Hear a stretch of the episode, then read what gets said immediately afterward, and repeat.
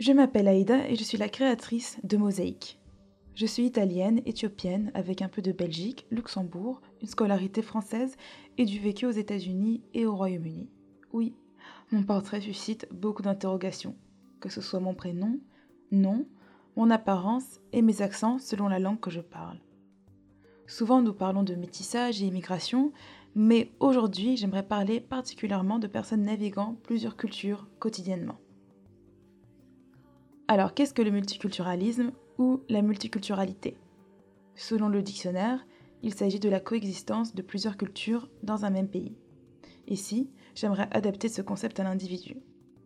Je pense qu'il y a déjà la coexistence de plusieurs cultures dans un individu, puisqu'il y a déjà tant de cultures autour de nous. Mais dans ce podcast-ci, nous allons discuter avec des personnes ayant vécu ou ayant des nationalités et origines de plus de deux pays ou de cultures.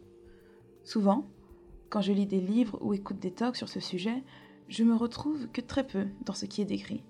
Nous ne sommes évidemment pas des victimes, des chiffres ou des cas d'études, nous sommes simplement des personnes avec des vécus considérés inhabituels qui, j'estime, donnent un point de vue pertinent sur les questions de la société.